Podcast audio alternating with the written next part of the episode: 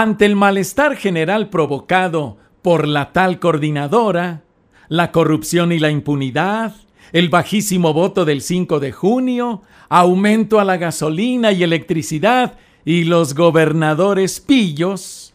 Dice Catón que el PRI gobierno está empeñado en entregar la presidencia de la República a la oposición.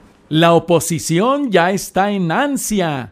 Del PRI aprovecha fisura que va a ser determinante. Que a ese paso, la alternancia, pues será cosa segura. Sea quien sea el oponente. Se adivinan contendientes. Catón describe la escena de la enconada batalla. Festiva lo ve la gente. López Obrador, Morena.